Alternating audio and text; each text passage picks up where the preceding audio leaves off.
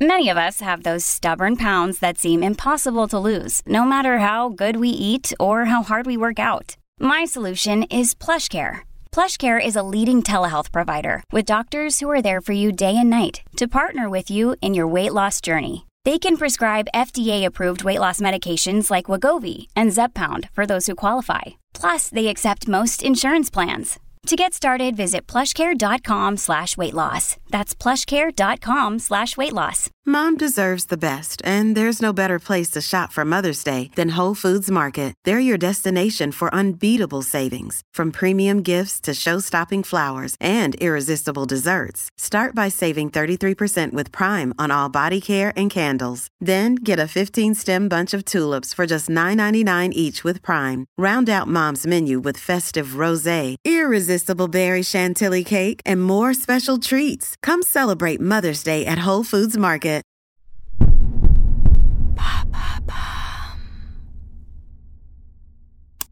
Violence sexuelle dans le sport, l'affaire Régis de Camaret, épisode 1.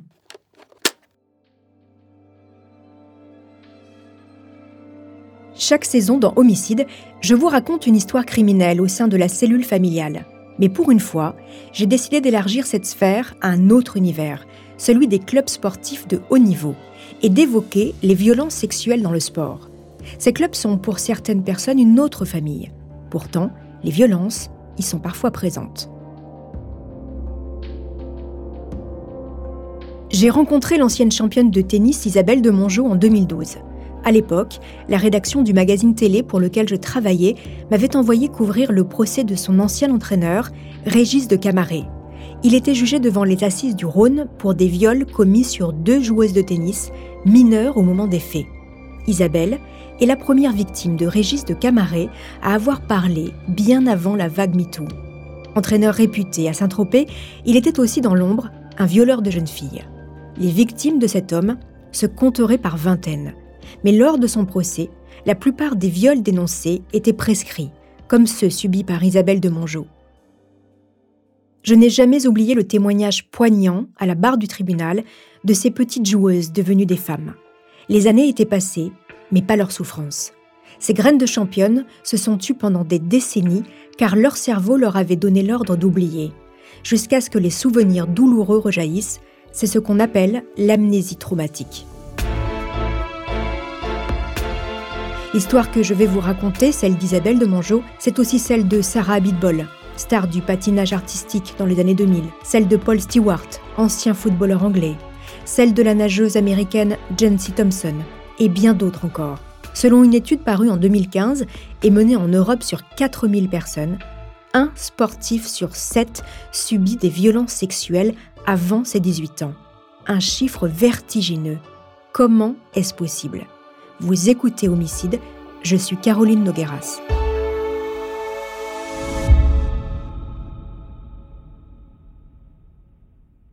Les faits qui concernent Isabelle de Mongeau sont basés en grande partie sur son témoignage qu'elle a raconté dans un livre, Service volé, paru aux éditions Michel Lafon en 2007.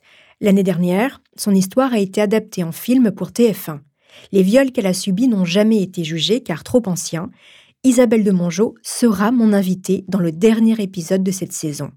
Greg Descamps, psychologue du sport, professeur à l'Université de Bordeaux et spécialiste de la question des abus sexuels dans le sport, m'accompagnera à la fin de chaque épisode.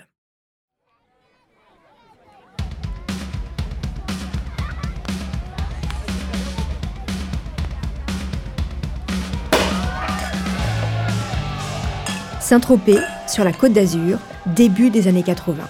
Le village de pêcheurs est devenu le spot le plus prisé des people de la planète sous l'impulsion de la comédienne Brigitte Bardot. L'été, célébrité et grosse fortune se laissent photographier par les paparazzis sur le ponton de leur yacht sous l'œil des badouis. Les boîtes de nuit sont pleines à craquer, le champagne coule à flot et les jolies filles se prélassent en bikini sur les plages privées de la petite station balnéaire.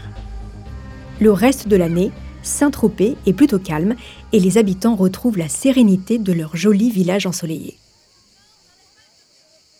Un peu à l'écart du centre, sur la route des plages, le Club des Mares. C'est un hôtel trois étoiles au style provençal. Il est entouré d'un grand jardin doté de quatre cours de tennis que se partagent habitués et clients de l'hôtel. Autour, des vignes et le chant des cigales. Isabelle de Mongeau, 11 ans, enfourche son vélo après l'école et pédale comme une dingue, cheveux au vent pour rejoindre le club des mares. Isabelle est la petite dernière d'une fratrie de quatre enfants. Elle est très sportive, comme ses frères et sœurs.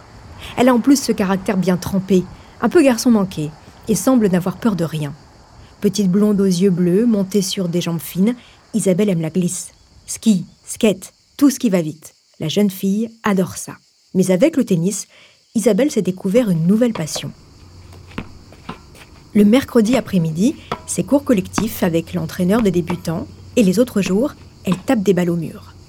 Celui que tout le monde rêve d'avoir comme coach au Club des Mares, c'est Régis de Camaret.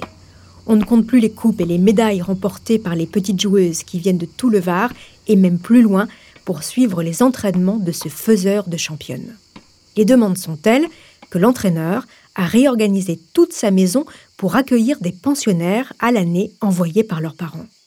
À l'entrée de sa bâtisse provençale, il a fait mettre une plaque, le refuge. À l'étage, il habite avec sa femme et ses deux filles. Au rez-de-jardin de ce refuge, donc, il a construit cinq chambres pour loger des jeunes joueuses qui suivent l'école par correspondance. C'est une sorte de sport-étude, mais sans aucun contrôle. Camaret est un homme charismatique à la moustache épaisse, toujours vêtu d'un ensemble de survêtements. Cette star locale du tennis a su jouer de ses charmes pour devenir la coqueluche des mères d'élèves. Pourtant, Régis de Camaret a un parcours atypique. Il n'est pas entraîneur officiel de la Fédération française de tennis et il s'est improvisé coach après une première vie professionnelle. Il a d'abord monté une entreprise de nettoyage et d'entretien de villas. Camaret a repéré la qualité de jeu et la détermination de la jeune Isabelle, devenue en un an championne du Var par équipe Benjamin, puis qui s'est classée l'année d'après. Isabelle a maintenant 13 ans et désormais, c'est Régis qui l'entraîne. Il n'est pas tendre avec elle, comme avec le reste de la troupe. L'entraîneur souffle en permanence le chaud et le froid sur ses élèves. Quand il hurle sur Isabelle, elle ne dit rien, elle encaisse. C'est vrai qu'elle a fait beaucoup de progrès depuis que Régis de Camaret l'entraîne. Il sait ce qui est bon pour elle, il n'arrête pas de le lui répéter. Et puis, l'entraîneur, c'est comme les parents, il faut l'écouter.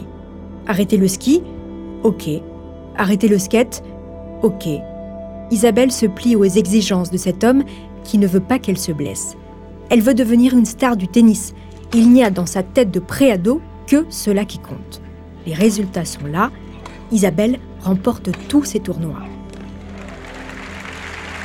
Ses parents, qui n'y connaissaient pas grand-chose au tennis il y a encore quelque temps, accompagnent leur petite dernière partout. Le tennis est rentré dans la vie des deux Mongeaux et avec lui, Régis de Camaret, un homme au double visage. Écoutez le témoignage d'Olivier, le grand frère d'Isabelle, dans l'émission Histoire en série sur France 2, à mon micro en 2012. C'était euh, bah, celui qui faisait progresser Isabelle. Donc, euh, pour, mes parents, c'était un petit peu le, deuxième père qui, la secondait. Et c'est vrai que quand Régis venait à la maison, tout se passait bien. Il était là. Euh, grand rire, grand sourire, euh, tout était. C'est vrai hein, qu'à chaque fois qu'il venait à la maison, il n'y avait jamais de, de tension, de les parents ils étaient comme ça, en, extase. Août 1980. Isabelle aura 14 ans dans un mois. Elle participe à son premier Roland Garros en championnat de France. Pour économiser les frais et avec l'accord de ses parents, l'adolescente partage sa chambre d'hôtel avec son entraîneur. C'est un hôtel un peu miteux, rue de Poussin, à deux pas de Roland-Garros. Dans cette chambre, au papier peint vieillot, le soir venu, selon Isabelle, Régis de Camaret, 37 ans, abuse pour la première fois d'elle. Il lui fait subir des attouchements et il va recommencer tous les soirs. Isabelle de Mongeau, en 2012, raconte ce souvenir pour Histoire en série sur France 2 à mon micro. Euh, bah, au moment où je vais m'endormir, euh, je sens euh, une main qui arrive, une main qui passe sous les draps, qui passe dans, mon pyjama, et je comprends pas ce qui se passe. Donc moi, je suis complètement en forme de Je suis dans un état où je peux pas, je peux pas agir, je suis complètement prostrée. Et c'est là où, ben, en fait, je subis complètement ben, la puissance de son corps, la lourdeur de son corps.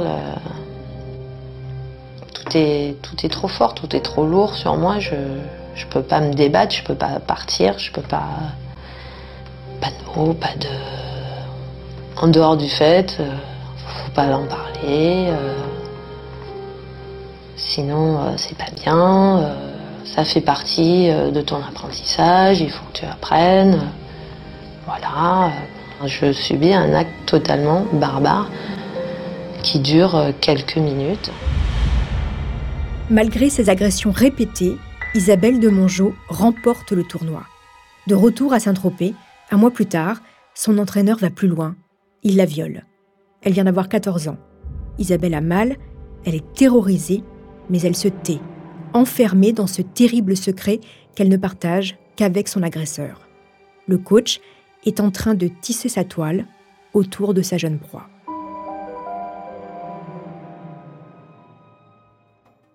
Les années passent, et avec courage et persévérance, Isabelle de Mongeau devient la numéro 2 française.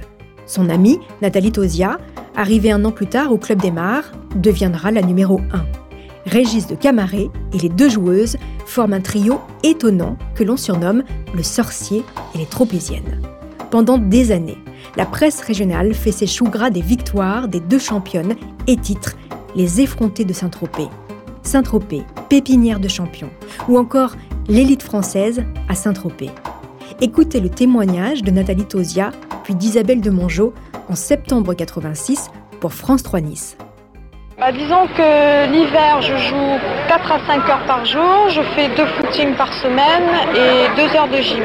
Je crois qu'il faut faire des sacrifices et puis disons que j'ai fait mes études par correspondance à partir de la seconde et là il a fallu que je fasse un choix. Je suis allée jusqu'en terminale et donc j'ai fait vraiment un choix et j'ai choisi donc le tennis. Est-ce qu'on gagne sa vie pour, une fille Disons qu'on arrive à vivre et à, voyager pour partir dans, dans les autres tournois. Disons tout ce qu'on gagne, on le réinvestit dans, les tournois. Isabelle voyage dans le monde entier en fonction du circuit. Miami, New York, Madrid, Berlin. Ses parents sont si fiers de voir leur petite dernière atteindre de telles performances. Pour chaque déplacement, le père d'Isabelle s'occupe de toute la logistique. Les billets d'avion, les chambres d'hôtel, pour sa fille, mais aussi pour son entraîneur. Un entraîneur qui est devenu un ami de la famille. Il vient dîner à la maison, il participe à des fêtes familiales. Alors, Isabelle ne dit rien. Plutôt mourir, pense-t-elle, plutôt que de parler. Cette situation va perdurer pendant neuf années. Neuf longues années pendant lesquelles Isabelle de Mongeau va subir les assauts répétés de son coach.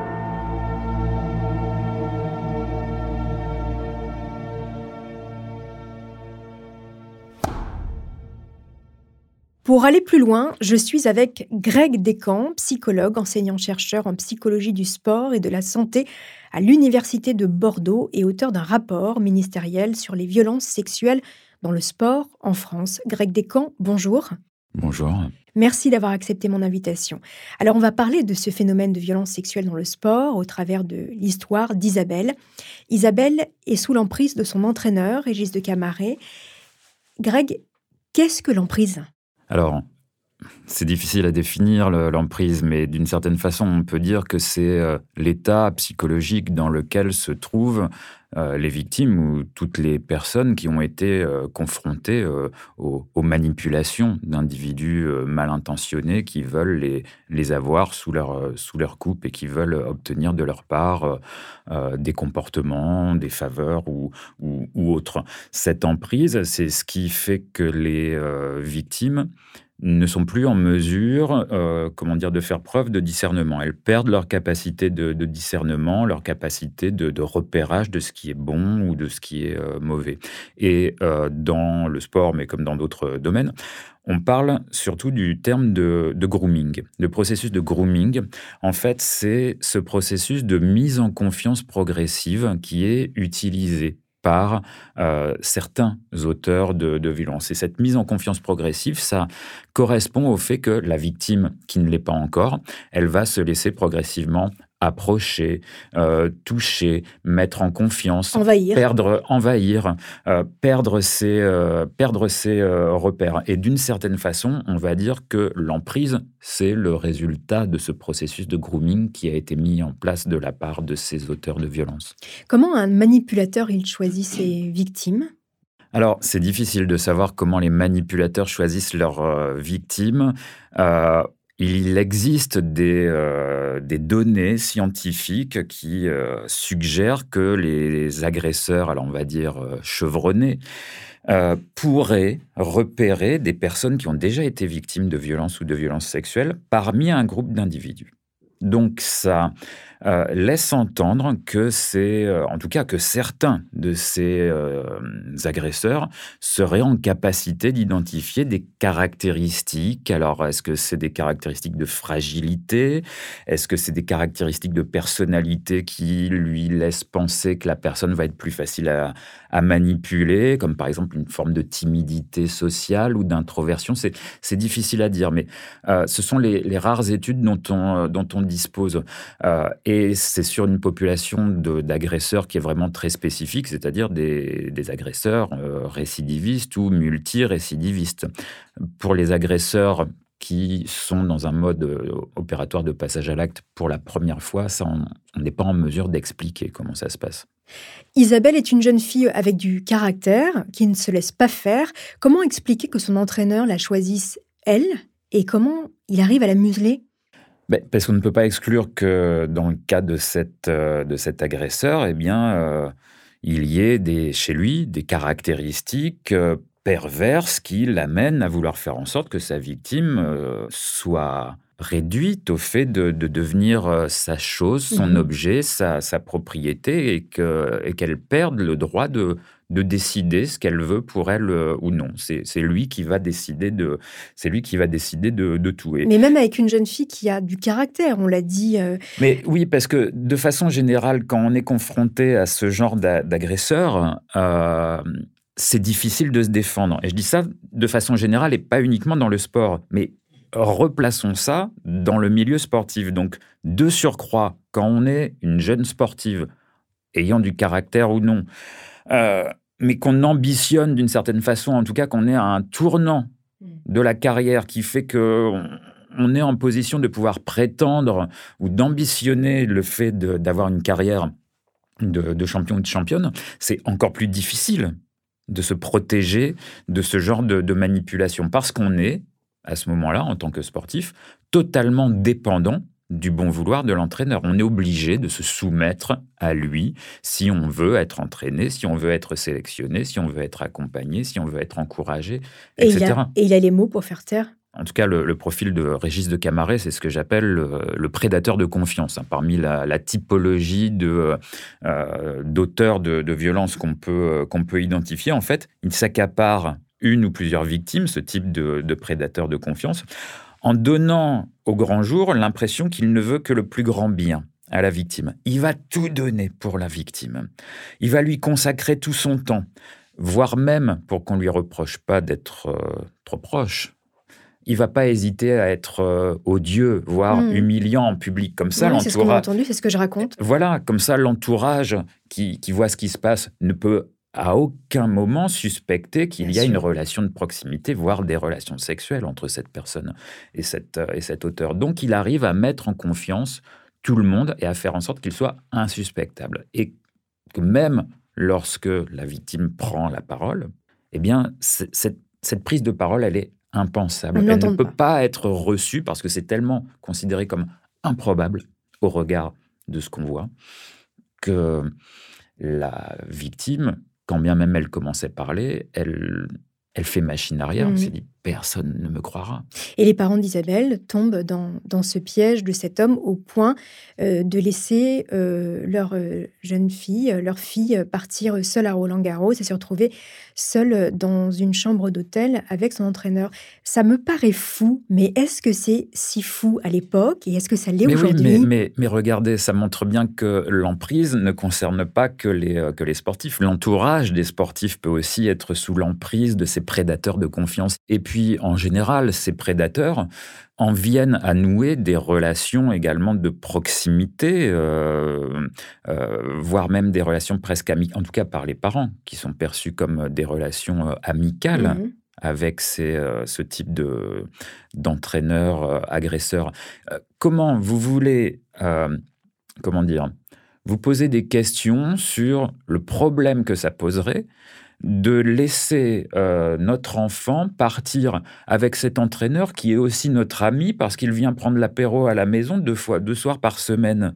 Greg, il faut quand même préciser une chose pour pas stigmatiser euh, évidemment les, euh, les coachs et les entraîneurs. Dans la majorité des cas, ce sont des sportifs qui agressent d'autres sportifs et non des coachs qui agressent leurs euh, élèves. Oui, là c'est vrai que le, cas d'Isabelle de Mongeau, il ressemble à, d'autres, hein, comme celui de, Sarah Abitbol. Elles ont été euh, agressées par un ou, des, euh, ou des entraîneurs, mais ça n'est pas la, la majorité de ce qui se, produit lorsqu'on s'intéresse aux, violences sexuelles, puisque effectivement les, résultats de l'étude française hein, que j'ai pu euh, coordonner pour le compte du, ministère des Sports de 2007 à 2009 montrent que dans 55% des cas, les violences sexuelles dans le sport, ce sont des sportifs qui agressent ou qui harcèlent d'autres sportifs.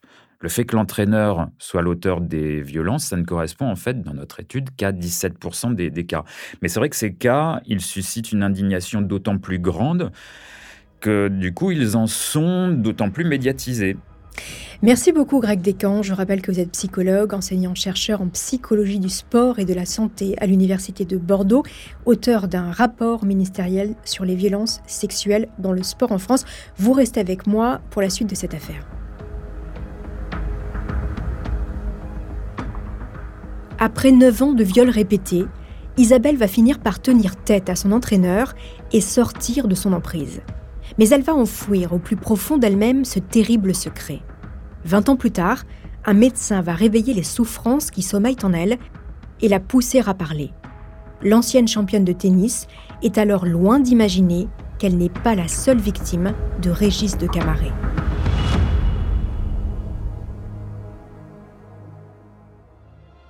Avant de poursuivre cet épisode, une petite pause pour donner la parole à notre partenaire, sans qui ce podcast ne pourrait exister. Restez avec moi, on se retrouve juste après.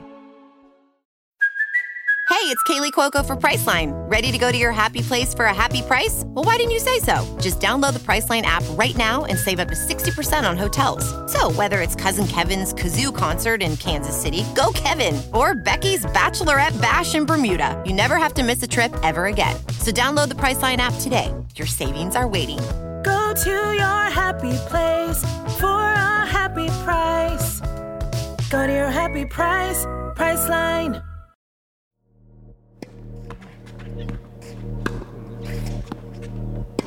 Voilà neuf ans que Régis de Camaret dicte la vie d'Isabelle.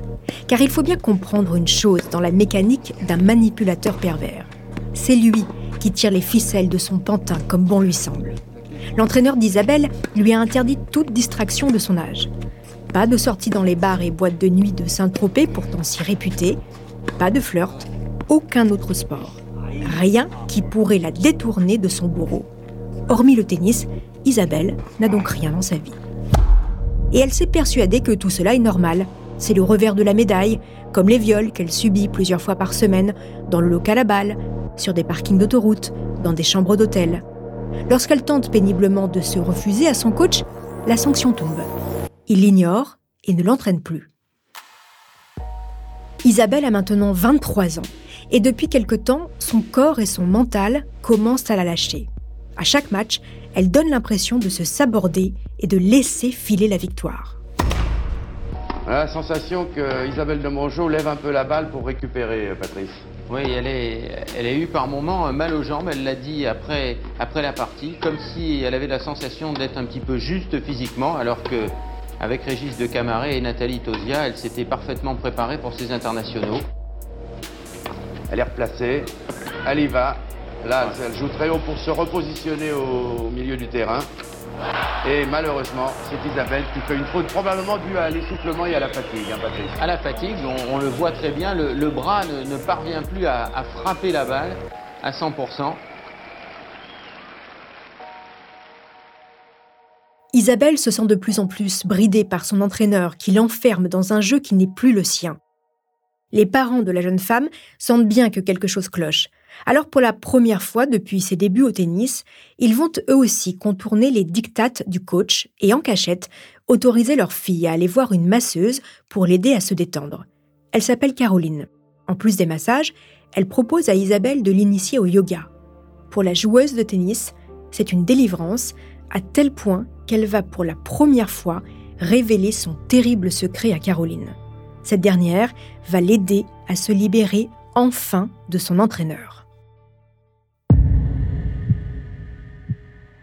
31 mai 1989. Hôtel Concorde Lafayette, Porte-Maillot, à Paris. La soirée est encore chaude dans la capitale. Après avoir gagné contre la joueuse Mercedes Paz la veille au tournoi de Roland Garros, Isabelle a passé sa journée à s'entraîner, bien décidée à remporter son match contre l'Espagnol Aranza Sanchez le lendemain. Alors qu'elle s'apprête à se mettre au lit, trois coups à la porte. C'est lui, comme d'habitude. Isa, ouvre-moi, souffle-t-il. Isabelle ne bouge plus. Elle est tétanisée. Elle sait qu'elle doit résister. Elle va appliquer ce que lui a appris Caroline, sa prof de yoga. Se mettre dans une bulle et ignorer son agresseur. Isa, ouvre-moi, je vais te faire du bien. Mais ce soir-là, malgré l'insistance des coups sur la porte, les supplications, Isabelle, apeurée mais déterminée, ne cède pas. Régis de Camaret ne va plus jamais la toucher. Isabelle de Mongeau finira par quitter son entraîneur, le club des Mares et Saint-Tropez. Elle va rapidement retrouver deux nouveaux coachs pour l'accompagner dans ses victoires deux mois après l'épisode de l'Hôtel Concorde, elle devient triple championne de France. Mais il est impossible d'effacer neuf ans d'horreur. Février 2005. 20 ans se sont écoulés depuis la fin de l'emprise. Isabelle de Mongeau est devenue à son tour entraîneur de tennis. Elle a monté son club avec la femme qui partage désormais sa vie mais des problèmes de santé la gênent de plus en plus dans son travail. À 38 ans, elle se décide à prendre rendez-vous avec un spécialiste. En l'auscultant, le médecin devine l'horreur vécue par sa patiente durant sa jeunesse. Les symptômes d'Isabelle, il les a déjà vus sur d'autres victimes d'abus sexuels. Alors, pour la troisième fois de sa vie, après sa prof de yoga et sa psy qui la suit depuis des années, Isabelle raconte tout le médecin l'exhorte à porter plainte contre son agresseur, car il pense qu'elle n'est pas la seule victime de Régis de Camaret. Isabelle est prête, enfin. Elle contacte une avocate, mais le verdict est sans appel. Les viols qu'elle dénonce sont prescrits, car à compter de ses 18 ans, une victime a 20 ans pour porter plainte contre son agresseur. Si Isabelle avait réagi trois mois plus tôt, sa plainte aurait été recevable. Pour l'ancienne championne de tennis, c'est la double peine. Non seulement son corps est meurtri à jamais, mais en plus, son agresseur, aux yeux de la loi, est devenu intouchable. Isabelle refuse d'en rester là. Comme lui a suggéré son médecin, Régis de Camaret a probablement dû faire d'autres victimes. Il faut qu'elle les retrouve, et surtout des plus jeunes, dont les viols pourraient ne pas encore être prescrits. Isabelle se lance alors dans de grandes recherches pendant des mois et elle retrouve d'autres victimes de l'entraîneur du Club des Mares. Écoutez le témoignage poignant de Marjolaine, qui serait la première victime de Régis de Camaret. Elle avait 11 ans au moment des faits. Je l'avais interviewée en 2012, toujours pour l'émission Histoire en série sur France 2. J'avais 11 ans, j'étais, jeune et je connaissais absolument rien euh, euh, à la sexualité. Je, euh, j'ai été saisie en fait. C'était comme une, comme un basculement parce que je n'ai pas compris du tout ce qui, ce qui, ce qui m'arrivait. J'ai pas compris pourquoi il était rentré dans les vestiaires. J'ai pas compris pourquoi il a fermé la porte et j'ai pas compris euh, ce qui m'arrivait après. J'ai instantanément, voulu euh, mourir. Je, voulais disparaître. Je voulais, je dis souvent, en fait, c'est la meilleure façon de l'exprimer, que j'ai quitté mon corps, j'ai habité ma tête. Au total, Isabelle a retrouvé quatre victimes. Toutes racontent le même enfer. Certaines habitaient chez Régis de Camaret, au mal nommé le refuge, et les violences avaient lieu la nuit, dans leur lit. Mais tous les faits, comme pour Isabelle, sont prescrits. Une énorme colère gronde au plus profond d'elle-même. Après s'être tue pendant 20 ans, elle veut à présent que tout le monde sache, que cela cesse et que plus jamais des enfants n'aient à subir le même sort quoi qu'il lui en coûte, elle ira jusqu'au bout pour faire condamner son ancien entraîneur, quitte à se mettre de nombreuses personnes à dos. Car à Saint-Tropez, il est resté pour tous un héros local, un faiseur de championnes. Au sein de sa propre famille, les réactions sont déroutantes. Si le père d'Isabelle est dans la peine et la colère, sa mère a honte et a peur de l'opprobre que l'on pourrait jeter sur sa famille et sur elle, cette mère défaillante qui n'aurait rien vu et qui aurait jeté son enfant dans la gueule du loup. Pour comprendre la réaction de certains parents, écoutez la suite du témoignage de Marjolaine. Euh, j'ai essayé d'en parler à ma, mère, mais je crois que je ne savais même pas de quoi je devais lui parler. J'ai essayé de lui dire qu'il s'était passé quelque chose, euh, qu'il était rentré dans les vestiaires, et elle m'a dit T'es sûr Et en fait, en disant T'es sûr, j'ai vu à quel point c'était c'était grave. Je me suis J'imaginais que mon père allait lui casser la gueule et que j'allais revivre en fait un moment de honte. Donc quand elle m'a demandé est-ce que est-ce que c'est c'est vrai, j'ai dit non. Euh, et donc après j'ai vécu avec ce gros secret et j'avais l'impression effectivement que personne ne pouvait me croire, c'était indicible quoi, c'était et de toute façon je, je l'ai gommé de ma mémoire, j'ai cassé ma mémoire pour survivre. Isabelle poursuit sa quête et sur sa route, elle va faire la connaissance d'un gendarme, le commandant Jean-Marc Delfaux, à Draguignan. L'homme va devenir un soutien sans faille et tout mettre en œuvre pour retrouver d'autres victimes du prédateur sexuel. Après des mois d'enquête, 25 autres anciennes joueuses reconnaissent avoir été violées par Régis de Camaret. Parmi elles, Stéphanie et Karine. Elles sont plus jeunes que les autres, et avec leurs deux plaintes, Camaret pourrait être arrêté et jugé. Stéphanie a habité au refuge chez son entraîneur, écoutez son témoignage en 2012 pour Histoire en série sur France 2. Après l'extinction des feux à 22h, euh, moi c'est là qui, venait euh, en passant par la fenêtre. Donc. Au début il est, gentil, attentionné, euh, plutôt comme un père quoi. Après, il va commencer euh, à se rapprocher, euh, voilà, il va, il va, essayer d'embrasser. Bah, si on réagit pas, après, bah, il, voilà, il va plus loin, petit à petit. Euh, après, il, caresse. on éprouve du dégoût, mais bon, après, de toute façon, en même temps, il se mettait sur moi, il faisait son poids. Moi, je faisais 45 kilos, donc même que j'aurais voulu me, débattre, j'aurais pas pu faire grand-chose. Hein. Mais Karine et Stéphanie ne veulent pas dénoncer leur agresseur. Elles n'ont jamais rien dit à leurs proches. Et puis, elles n'ont pas les moyens de se payer un avocat. Malgré la réticence de ces deux femmes à porter plainte, face au nombre important de témoignages recueillis contre Régis de Camaret, le procureur accepte d'ouvrir une information judiciaire pour viol et abus sexuels sur mineurs. 22 février 2007. Cela fait deux ans qu'Isabelle de Mongeau a dénoncé son agresseur. Régis de Camaret, 65 ans, a quitté depuis bien longtemps la chaleur de la Côte d'Azur pour les embruns des Landes à Cabreton. Avec Nathalie Tosia, la fameuse amie de jeunesse d'Isabelle, il a remonté un club de tennis où il continue d'enseigner à des jeunes. Alors qu'il donne un cours, la gendarmerie débarque dans son club. Madame, Monsieur, bonjour. Voici les titres de l'actualité de ce jeudi 22 février. L'entraîneur de tennis, Régis de Camaret, a été mis en examen pour viol et agression sexuelle sur mineurs. Il a été écroué à Draguignan. Il aurait abusé d'une dizaine de jeunes filles dans le cadre de son activité d'entraîneur à la fin des années 80. Son arrestation fait l'ouverture de tous les journaux, comme le JT de France 2 que l'on vient d'entendre. Depuis sa cellule, l'homme nie tout en bloc et accuse Isabelle de Mongeau d'avoir monté une cabale contre lui pour se venger de ses mauvais résultats sportifs.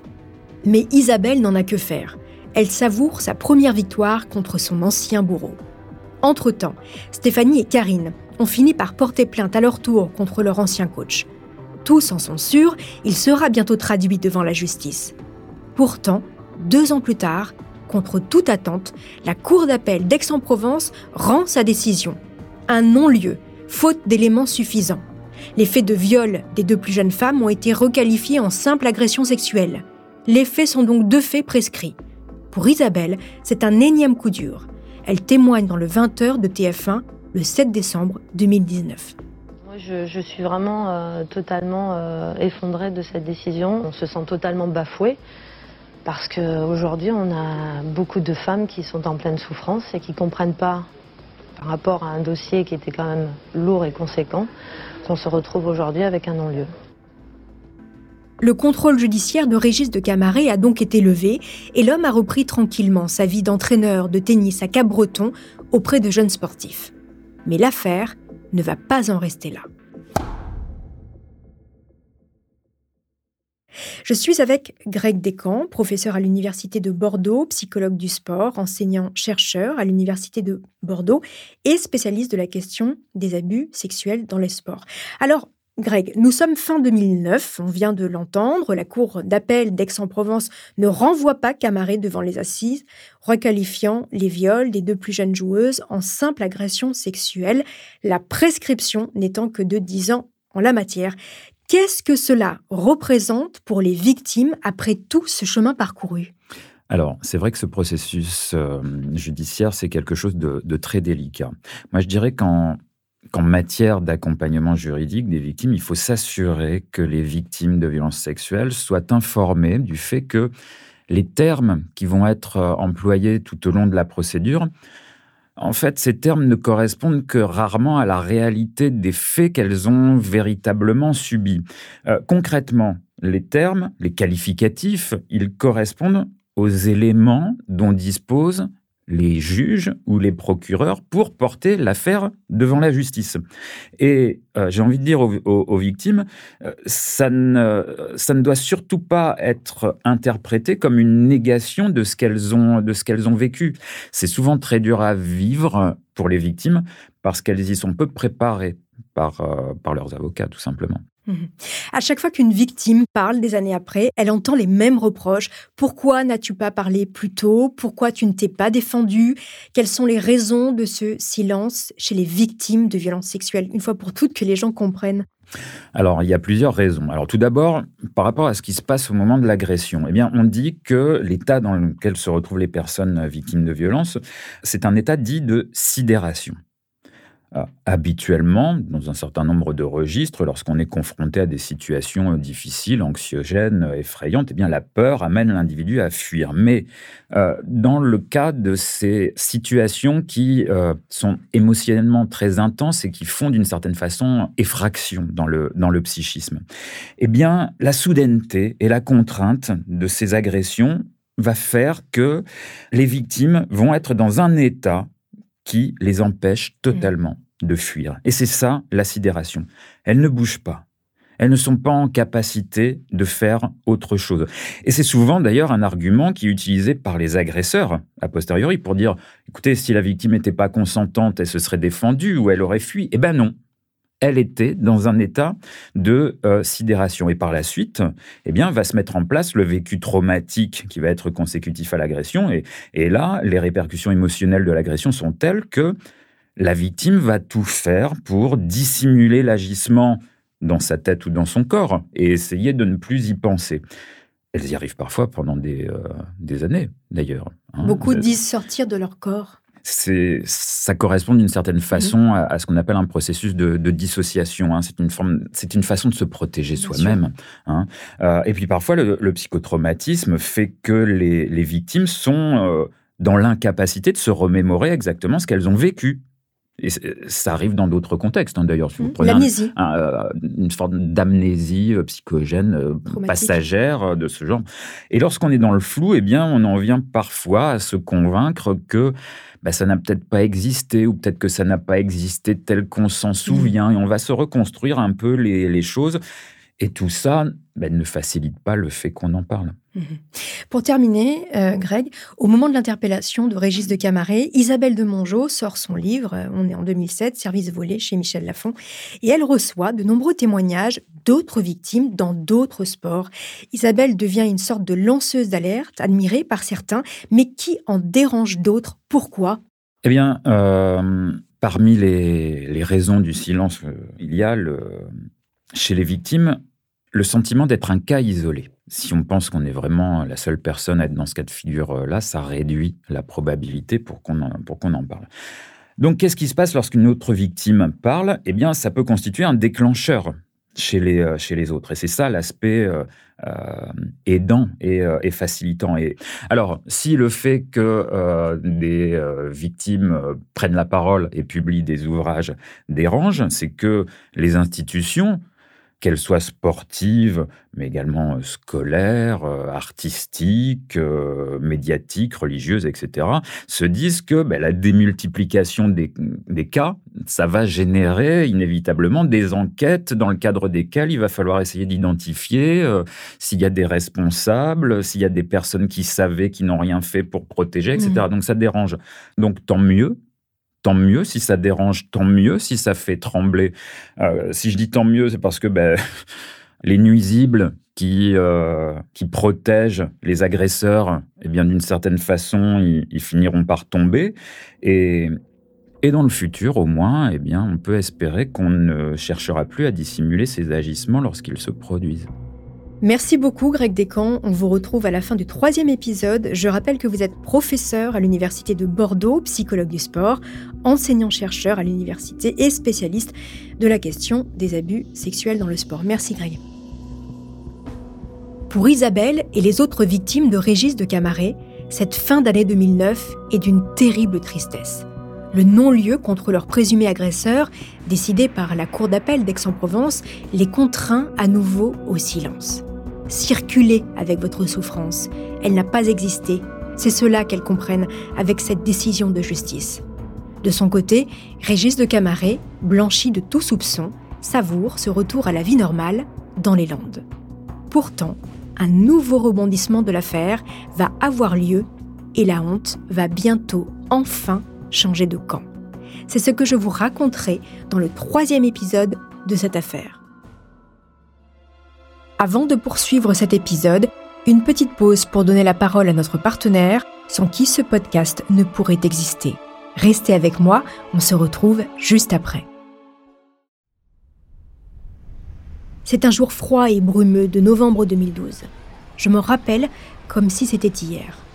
Isabelle de Mongeau m'a donné rendez-vous avec mon caméraman dans le quartier de Saint-Jean, dans le Vieux-Lyon, à la sortie de son hôtel je couvre le procès de son présumé agresseur pour l'émission Histoire en série sur France 2. Elle a peur, mais elle est combative, comme toujours. Sept ans qu'elle attend ce moment. Au pied des marches de l'ancien palais de justice, cet imposant monument historique aux 24 colonnes, situé en bordure du Rhône, de nombreux journalistes sont là pour couvrir le procès. Régis de Camaret arrive libre. Il a vieilli. Et malgré un pas alerte, avec sa chevelure et sa moustache blanchie par les années, il a perdu de sa superbe. Il est moins imposant. Il est rentré dans le tribunal par une porte dérobée pour éviter d'être assailli par les reporters. C'est donc un vieil homme qui s'assoit dans le box des accusés, faisant face non plus à des jeunes filles isolées et sans défense, mais à des femmes solidaires les unes des autres. Juste devant lui, au premier rang, il y a Stéphanie et Karine. Derrière, Isabelle, Marjolaine et toutes les autres, il les regarde à peine. Se rappelle-t-il seulement de qui elles sont Pendant dix jours, les témoignages à la barre se succèdent, tous aussi difficiles les uns que les autres.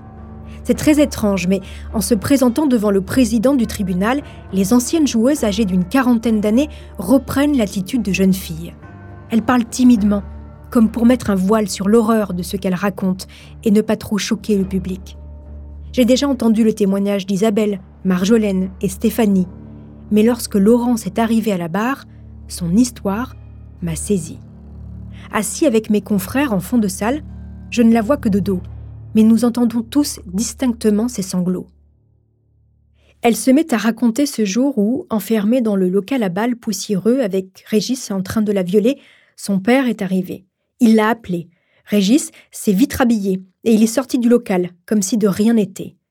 Le président demande à Laurence pourquoi elle n'a rien dit ce jour-là. Et entre deux larmes, elle répond Mon père était catcheur professionnel.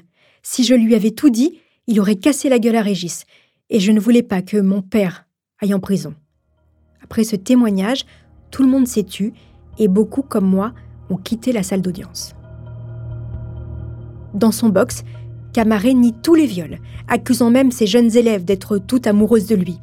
Il concède une relation consentie avec Isabelle de Mongeau et des attouchements sur Stéphanie, l'une des deux parties civiles, car elle l'aurait harcelée. Écoutez Stéphanie à la sortie de l'audience au micro des journalistes.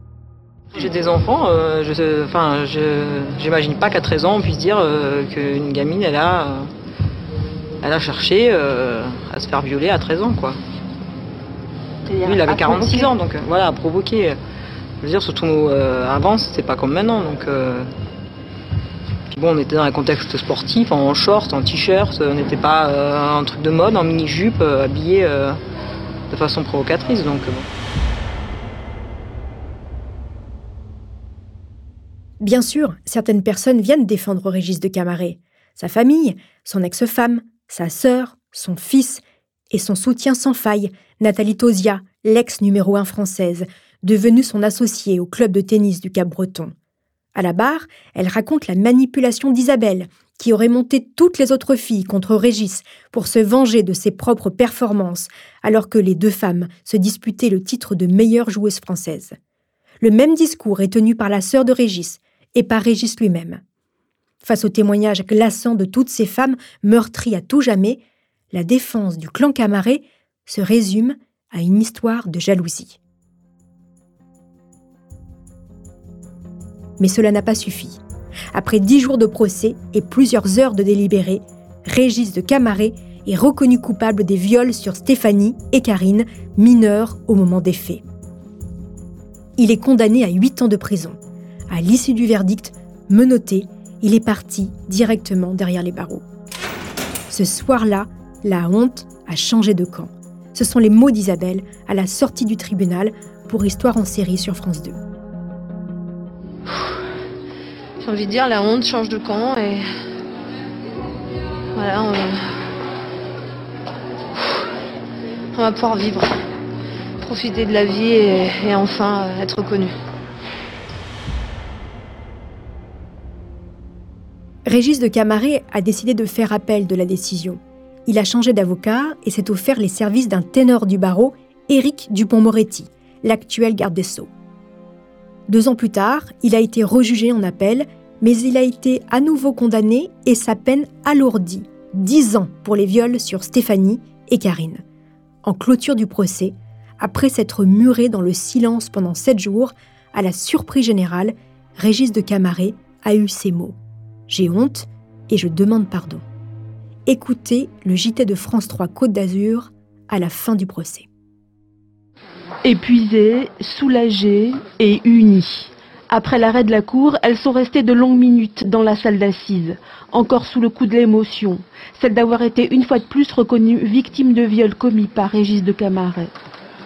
Les parties civiles et Isabelle de Mongeau. Les prescrites, les prescrites sont indices sociable. Voilà, c'est tout ce que j'ai à dire et je trouve que ce verdict est apaisant pour toutes ces femmes. Dix ans, c'est juste. Il a pris notre honte et euh, voilà, ça y est, on l'aura plus jamais, c'est terminé. C'est un soulagement ah Oui, surtout euh, de l'entendre dire qu'il a honte et demander pardon, voilà. Euh, sa petite prise de conscience aujourd'hui, on ne s'y attendait pas du tout, donc ça fait du bien, ça fait du bien. La loi en matière de prescription a changé. Désormais, les victimes de violences sexuelles ont jusqu'à 30 ans à compter de leur majorité pour porter plainte contre leur agresseur. Greg Descamps, vous êtes toujours en studio avec moi. Je rappelle que vous êtes euh, psychologue, professeur à l'Université de Bordeaux et spécialiste des questions de violences sexuelles dans le sport. Après sept ans de procédure, Régis de Camaret est reconnu coupable. Sept ans, c'est long.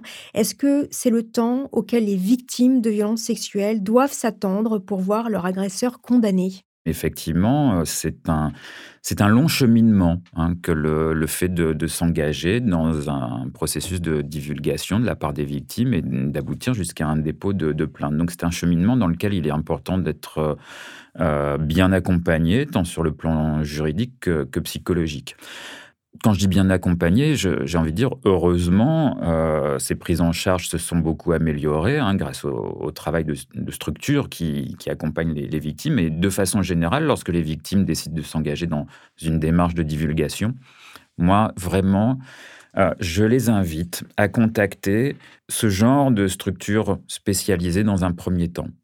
Et à ne pas forcément s'engager directement dans une sorte de, dénonciation publique euh, trop directe ou, un peu sauvage. Sur les dernières années, on constate que les avocats des agresseurs, puisque les agresseurs gardent le droit d'être défendus euh, en attendant qu'ils soient reconnus euh, coupables, ils utilisent ces propos comme étant de la diffamation. Et certaines victimes se retrouvent maintenant poursuivies en justice euh, pour des propos, pour des propos diffamatoires.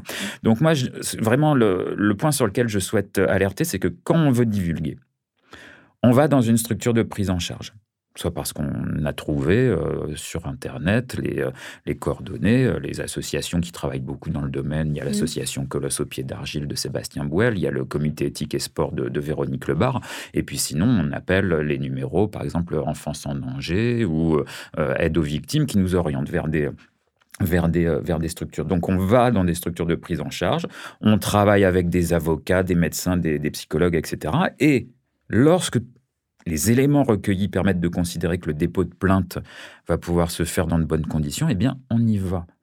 Et pour moi, c'est vraiment l'une des meilleures façons de, de faire parce qu'il est important de protéger les victimes qui décident de, de parler. Elles n'ont pas été protégées au moment où elles ont été agressées. Il faut continuer de les protéger au moment où elles vont parler. Et il faut les rassurer, les victimes. Le fait de parler a majoritairement des conséquences très positives. Mmh. Hein, ça, c'est euh, notamment euh, dans les, les résultats du, du rapport ministériel qu'on avait euh, remis hein, lorsqu'on avait recueilli les, les, témoignages des victimes qui, a, qui avaient parlé. On l'a entendu, Isabelle de Mongeau dit la honte a changé de camp à la fin du procès de son agresseur. En quoi la reconnaissance du statut de victime est importante dans la reconstruction? Je suis un peu partagé par rapport à, à ce besoin de statut de, de, victime. À mon avis, il y a des profils de victimes très, très différents et toutes ne passent pas forcément par les mêmes étapes et les, avec les mêmes besoins pour se, se reconstruire. En tout cas, moi j'ai envie de dire à toutes les victimes que si vous vous considérez comme victime, vous n'avez pas nécessairement besoin de la justice pour être considéré comme tel. Si vous vous considérez comme victime, vous l'êtes. Point barre. Cette reconnaissance juridique, elle est en fait surtout symbolique pour les victimes, mais comme en fait elles sont souvent passées par un parcours lors duquel on ne les a pas écoutées ou on ne les a pas crues, eh bien cette reconnaissance, elle devient d'autant plus importante.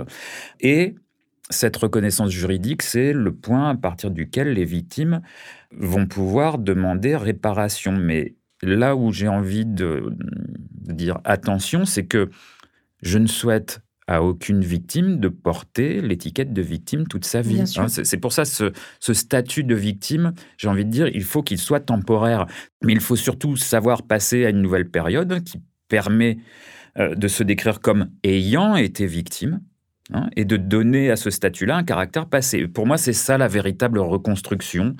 Euh, intégrer ce statut de victime à son passé, savoir utiliser son passé pour euh, envisager au mieux son présent et savoir s'engager dans l'avenir. Avant de poursuivre cet épisode, une petite pause pour donner la parole à notre partenaire, sans qui ce podcast ne pourrait exister. Restez avec moi, on se retrouve juste après. Aujourd'hui, les choses ont-elles changé? Depuis la vague MeToo, les victimes de viols et d'attouchements de la part d'autres sportifs ou de leur entraîneur osent-elles porté plainte? Comment se reconstruire après des viols? Le milieu sportif de haut niveau a-t-il évolué en la matière? C'est à toutes ces questions que nous allons tenter de répondre avec mes deux invités que je suis ravie d'avoir avec moi dans ce studio, Isabelle de Mongeau et Greg Descamps. Isabelle, bonjour. Bonjour. Et merci beaucoup d'avoir accepté mon invitation. Je suis très contente de vous revoir, Isabelle. Ben, c'est l'époque. Ça fait quelques années, mais euh, on a vécu un moment très très fort. C'était très fort. À Lyon. Greg Descamps, merci d'être toujours avec nous et de nous éclairer depuis le début de cette saison de homicide. Je rappelle que vous êtes enseignant-chercheur en psychologie du sport et de la santé à l'Université de Bordeaux. Vous êtes spécialiste, entre autres, de la question des violences sexuelles dans le sport. Alors, je vais m'adresser d'abord à Isabelle. J'ai une question toute simple. Sept ans après la fin de cette bataille judiciaire, comment allez-vous, Isabelle?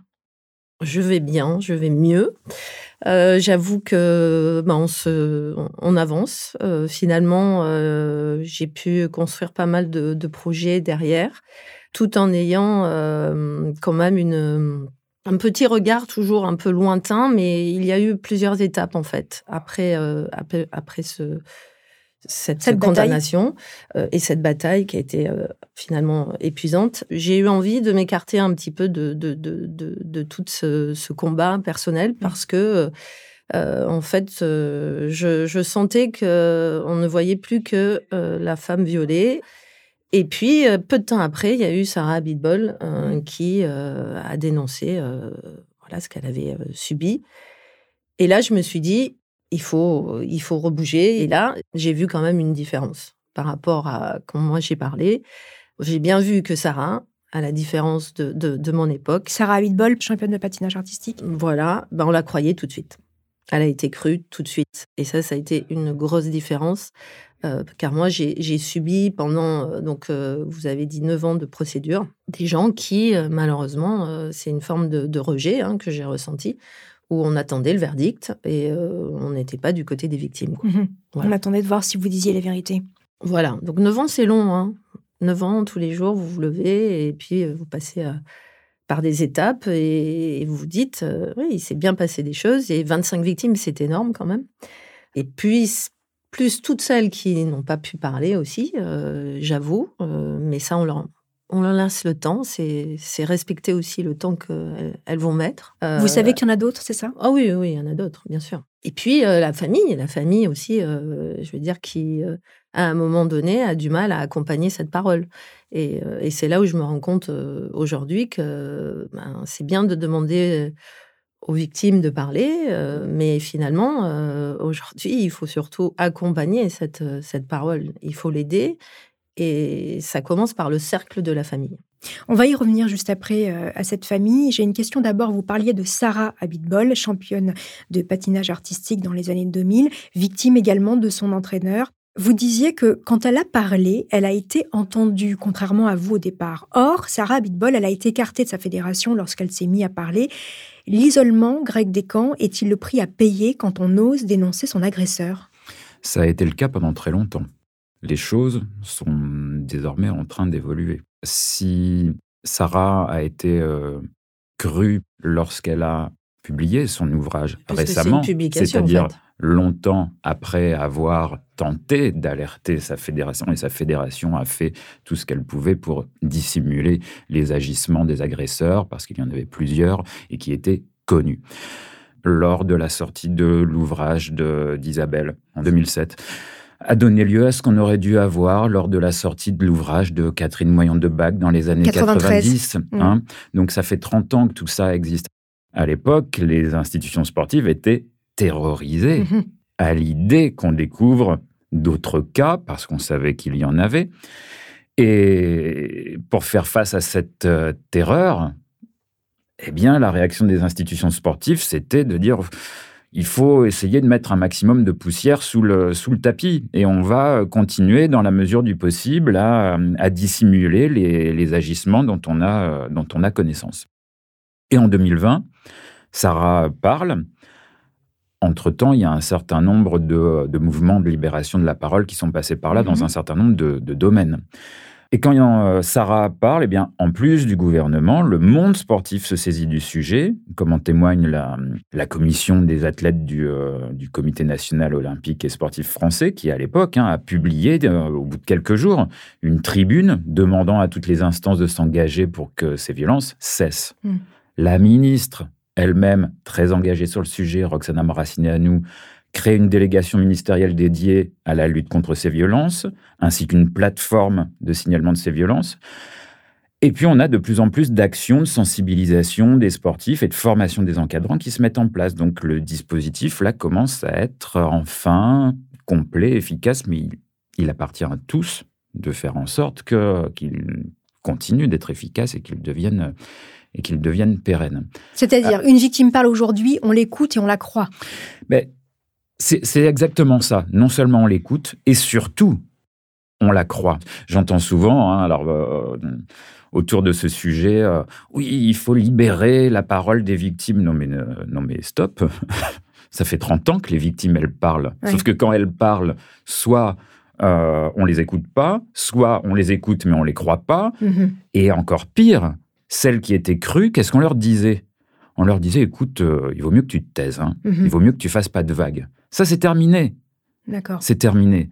Et justement, si je peux me permettre, ma fédération euh, de tennis, hein, euh, Fédération française de tennis, euh, elle s'est constituée partie civile pour la première fois en 2018 dans l'affaire de M. Guedes.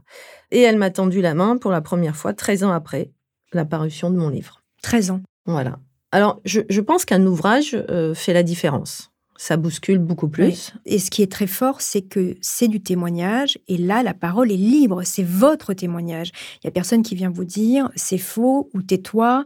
Voilà, c'est l'importance aussi de, ces écrits qui restent.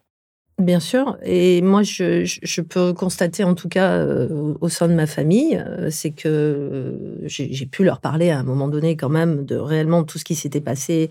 Ils mettent des dates, des années, du nombre d'années où j'ai été violée. Et forcément, euh, quand euh, ma famille a lu le livre, euh, ça a percuté à tel point que ça leur a fait du mal. Mmh. forcément, il y avait beaucoup de culpabilité, beaucoup de, terreur. J'avais mon père qui le lisait tous les jours et qui s'excusait tous les jours. donc, mais en fait, je me rends compte que derrière, moi, j'ai réussi à, toujours être plus ou moins traitée, à être accompagnée par des psychologues pour aller mieux, pour, pour, pour avancer aussi avec tout ça. Et, je me suis rendu compte aujourd'hui que finalement, euh, tout le monde aurait dû être traité aussi euh, de la même façon. Et ce que j'espère, c'est c'est aujourd'hui, c'est de demander moi à ma, fédération de dire, ben voilà, la, jeune femme qui va venir ou le jeune garçon, parce que tout le monde est touché, hein, que ce soit garçon ou fille, euh, c'est qu'elle puisse s'appuyer complètement sur une cellule. Et cette, notre fédération française de tennis l'a commencé à la créer. Et là, ça devient intéressant. Concrètement, euh, une victime aujourd'hui, Qu'est-ce qu'elle fait? Vers qui elle se tourne? Y a-t-il un numéro? Qu'est-ce qu'on peut donner euh, comme conseil? On trouve très facilement sur le site web du ministère des, Sports euh, un certain nombre d'informations pour savoir comment se protéger ou comment se faire accompagner. C'est la rubrique éthique et intégrité. Et il y a dans cette rubrique un certain nombre d'informations, que ce soit pour les victimes de, discrimination, de racisme, d'homophobie, de, harcèlement, qu'ils soient sexuels ou non. Il y a des coordonnées d'un certain nombre de, de, structures, et ces structures, elles commencent, par exemple, si ce sont des centres d'écoute, elles commencent par recueillir la parole euh, des, victimes. Et à partir des quelques éléments que la victime va pouvoir fournir, eh bien, la victime va être orientée. Mhm. C'est-à-dire que les écoutants vont indiquer à la victime, écoutez, dans votre région, dans votre département, dans votre ville, il y a telle et telle et telle structure qui pourra vous proposer un accompagnement médical, un accompagnement juridique, un accompagnement psychologique ou l'ensemble des trois. Elle dépose les informations auprès des, des professionnels dont c'est le rôle de gérer ce genre de choses. Et ensuite, les professionnels s'occupent du dossier de la victime. Et ça respecte la temporalité dont parlait Isabelle. Parce que, mmh. euh, au-delà du fait de faire la démarche de signaler à des avocats, des psychologues qu'on a été victime, eh bien, le fait de rendre la parole publique et de s'engager dans un procès, c'est encore une autre temporalité. Isabelle, vous voulez ajouter quelque chose par rapport à ça Oui, ben, euh, moi, je, c'était euh, difficile pour moi parce que j'étais, j'étais donc prescrite à l'époque. Et c'est vrai que euh, j'ai contacté un certain nombre de jeunes filles de, de, ce centre d'entraînement. Et, finalement, on s'est entraîné entre celles qui étaient prescrites et non prescrites. Et les, non, les prescrites, elles pouvaient parler, mais il fallait être connu pour parler donnait pas la parole à tout le monde non plus euh, dans les médias. Donc en fait, ça a été compliqué euh, toute cette période. Et moi, je suis finalement dans cette forme de, d'enquête qui, a, commencé, euh, puisque après c'est le gendarme qui a, pris le relais. Mm. Euh, forcément, je suis tombée sur un gendarme exceptionnel. Qui Alors lui, je, Monsieur Jean-Marc Delfaux, il, il m'a cru dès le mm. premier jour. C'est super, voilà. En tout cas, de, savoir que il y a une solidarité qui peut. Peut-être que la jeune fille, elle va se sentir isolée au début, mais peut-être qu'il y en a d'autres finalement. Mm. On n'est peut-être pas les seuls. Puis il y a peut-être celles qui sont déjà euh, prescrites, mais du coup qui vont pouvoir accompagner aussi euh, cette, euh, cette victime. Vous avez parlé tout à l'heure, Isabelle, de, de vos parents, euh, vos parents qui n'ont rien vu pendant des années. Certains préfèrent même ne pas voir. Je pense au témoignage de Marjolaine qu'on entend dans cette saison de homicide, qui tente de le dire à ses parents tout de suite et sa mère qui répond « tu es sûr ».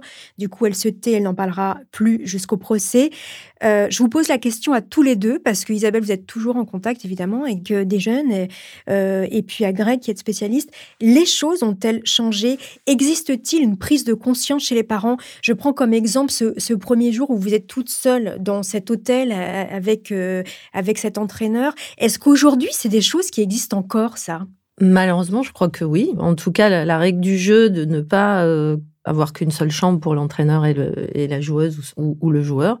Mais qui est-ce qui est allé, euh, qui est-ce qui va vérifier ça en fait? Est-ce que euh, c'est compliqué quand même? Et puis on est toujours sur un problème de coût. Euh, ça coûte cher de prendre deux chambres. Et c'est là où les parents vont devoir se remettre aussi en question sur qu'est-ce qu'ils veulent, comment est-ce que c'est la victoire à tout prix, et, c'est là où ben, il faut que il y, a un vrai travail à travers les parents, et pour moi c'est la prochaine étape. C'est, je pense que les générations d'aujourd'hui, les jeunes parents, sont aptes à, à être très vigilants par rapport à leurs enfants. Il faut pas tomber non plus dans une autre paranoïa, ce qui est terrible. Greg Descamps? Le terme de vigilance, il est particulièrement approprié justement pour euh, éviter euh, un registre qui serait celui de la suspicion permanente. c'est, ce qui peut être terrible aussi. C'est, pas envisageable. Imagine, en plus, imaginez le vécu des entraîneurs qui sont des professionnels remarquables euh, si on était en permanence à les suspecter de, de tout, etc. Donc il faut être vigilant, mais la réalité, c'est que les parents font partie des, pour l'instant, des grands oubliés, hein, euh, des, campagnes de sensibilisation ou de voire même d'éducation hein, qu'il conviendrait de mettre en place. On, en discute hein, au sein du ministère. Aujourd'hui, l'entraîneur continue de bénéficier du statut privilégié qu'avaient euh, les instituteurs euh, il, y a, euh, il y a 50 ou, 70 ans et, continue de faire l'objet d'une délégation de l'autorité, l'autorité parentale. Et ça, il faut faire attention. Alors, il faut sensibiliser les parents au simple fait de s'intéresser à la façon dont ça se passe, cette pratique sportive de l'enfant. Comment ça se passe au quotidien Comment ça se passe l'entraînement?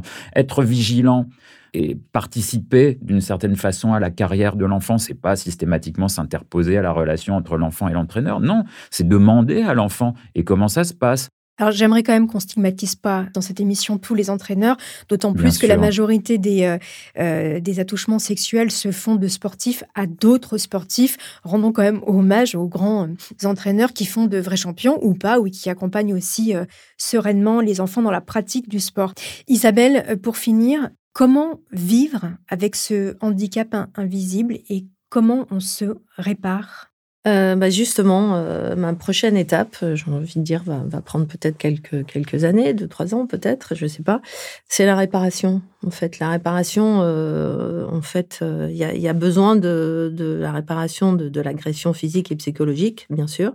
Mais on a besoin aussi de retrouver sa place à un moment donné, pourquoi pas, dans, dans ce que j'étais, en fait, une ancienne championne.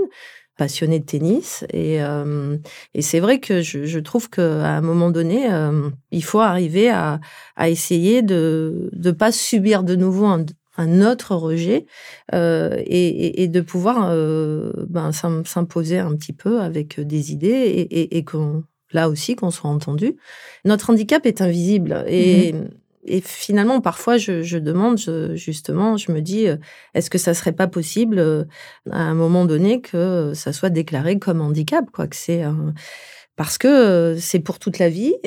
comme je dis, à chaque fois, on, on, retourne dans le trauma, on y retourne facilement, et c'est d'essayer de, de, mieux vivre en fait. Mmh et pour mieux vivre, c'est de nous remettre dans notre passion, dans notre savoir-faire, et de nous donner notre place. voilà. Donc c'est là où moi j'ai envie, c'est un, un, vrai sujet. Et j'avais proposé il n'y a, pas si longtemps de, de, monter une cellule euh, appropriée, euh, un petit peu comme la cellule anticorruption, qui puisse, euh, ou de dopage, qui puisse à un moment donné, que ça soit plus au bon vouloir d'un président d'une fédération ou d'un parent ou d'un club ou d'un dirigeant de club, mais que ça soit acté, institutionnalisé, institutionnalisé, tout à fait. Et je crois que ça c'est la prochaine étape et je pense qu'elle est nécessaire, euh, en tout cas dans, dans, dans, ce domaine-là. Isabelle, votre euh, agresseur et celui de tant d'autres femmes est aujourd'hui sorti de prison. Vous y avez pensé à ça? Pas vraiment. J'avais évacué ça. Pour moi, c'était c'était réglé en fait. Euh, et puis, c'est au moment de, de, de, faire ce film où mon producteur m'a dit tiens, au fait, ce qui est sorti.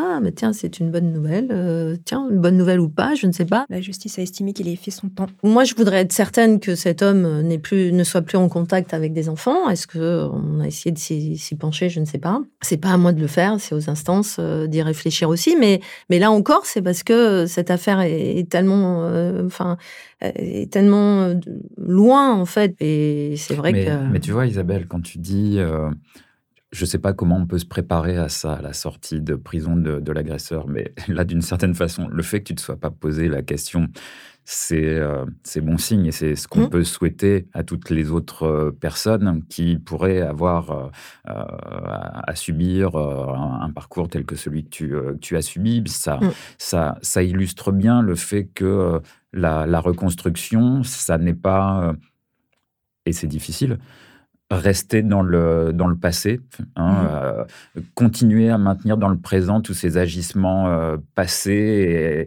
et, à réfléchir à la façon dont ils vont continuer à bah, perturber notre futur. Non, se reconstruire, c'est euh, faire en sorte qu'un moment, on puisse se dire, voilà, ces événements passés, je peux considérer qu'ils appartiennent à mon passé. Aujourd'hui, mon présent est, est celui-là et voilà comment je peux me projeter dans le, dans, le futur. Merci beaucoup Isabelle de Mongeau. Merci à vous. Merci. Euh, je trouve que c'est important. Merci. Euh, en tout cas, euh, c'est une première pour moi et je suis ravie avec Greg qu'on ait pu faire ça ensemble. ensemble, oui, vraiment. Merci beaucoup, Greg Descamps. Et merci, chers auditeurs, d'avoir suivi cette saison de Homicide. Si vous voulez en savoir plus sur la question des violences dans le milieu sportif, je vous invite à lire les livres qui m'ont accompagné tout au long de la préparation de cette saison. Le livre d'Isabelle de Mongeau, Service volé chez Michel Lafon.